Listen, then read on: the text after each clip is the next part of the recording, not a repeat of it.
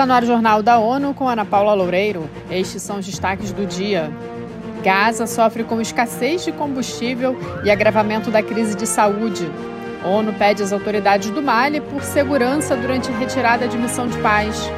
No Haiti, ONU destaca o papel das eleições em meio ao aumento da violência de gangues. No 11º sétimo dia da crise Gaza-Israel, os trabalhadores humanitários da ONU fizeram um apelo urgente por entregas de combustível e outros itens de socorro necessários para evitar que a situação já precária no enclave piore ainda mais. Médicos têm realizado cirurgias sem anestesia ou outros suprimentos cirúrgicos básicos, de acordo com a Organização Mundial da Saúde. O combustível se tornou o produto mais vital em Gaza. Sem ele, caminhões não podem se mover e geradores não podem produzir eletricidade para hospitais, padarias e usinas de dessalinização da água. Até o momento, nenhum comboio com combustível foi autorizado. Os 54 caminhões que entraram em Gaza a partir do Egito levaram alimentos, suprimentos médicos e outros itens. Segundo a ONU, 500 caminhões entravam em Gaza todos os dias antes do conflito. A ONU destaca a responsabilidade do governo de transição do Mali pela segurança e proteção das forças de manutenção da paz e pede toda a cooperação necessária para facilitar a retirada da missão no país. Os detalhes com Mayra Lopes. Em nota divulgada pela equipe das Nações Unidas no Mali, a entidade apela a todas as partes para que permitam que todas as fases de retirada aconteçam de forma segura e ordenada até 31 de dezembro. Na última semana, a MINUSMA concluiu a retirada das tropas e de pessoal civil da sua base em Tessalite. No entanto, a missão ainda está preocupada com a segurança de um comboio terrestre que se dirige a Gal, numa viagem de mais de 550 quilômetros. Da ONU News, em Nova York, Mayra Lopes. A retirada acelerada resulta na destruição de equipamentos como veículos, equipamentos, munições, geradores e outros ativos, causando perdas materiais e financeiras significativas. O material deveria ser devolvido aos países que contribuem com tropas ou realocados para outras missões de paz das Nações Unidas.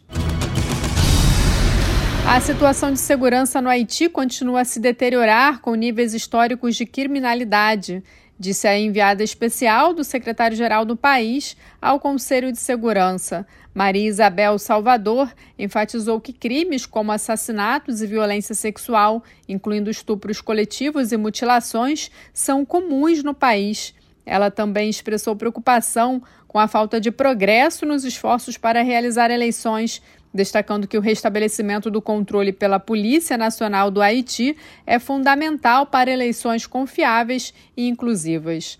O desdobramento da missão multinacional de segurança, aprovada pelo Conselho de Segurança, traz esperança de melhora. No entanto, ela expressou preocupação de que os esforços em direção às eleições não estejam progredindo no ritmo necessário. O Dia das Nações Unidas, celebrado neste 24 de outubro, marca o aniversário da entrada em vigor, em 1945, da Carta das Nações Unidas. Com a ratificação deste documento, a ONU passou a existir oficialmente. Felipe de Carvalho tem mais detalhes.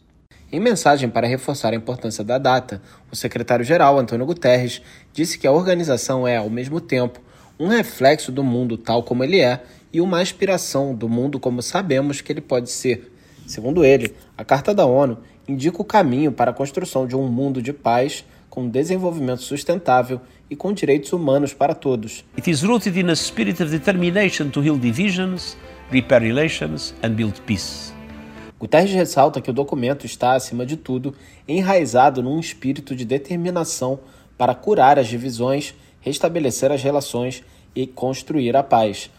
Da ONU News em Nova York, Felipe de Carvalho. O chefe das Nações Unidas também destacou temas que exigem ação urgente, como justiça, igualdade e empoderamento das mulheres e meninas, além da ajuda vital àqueles que mais necessitam.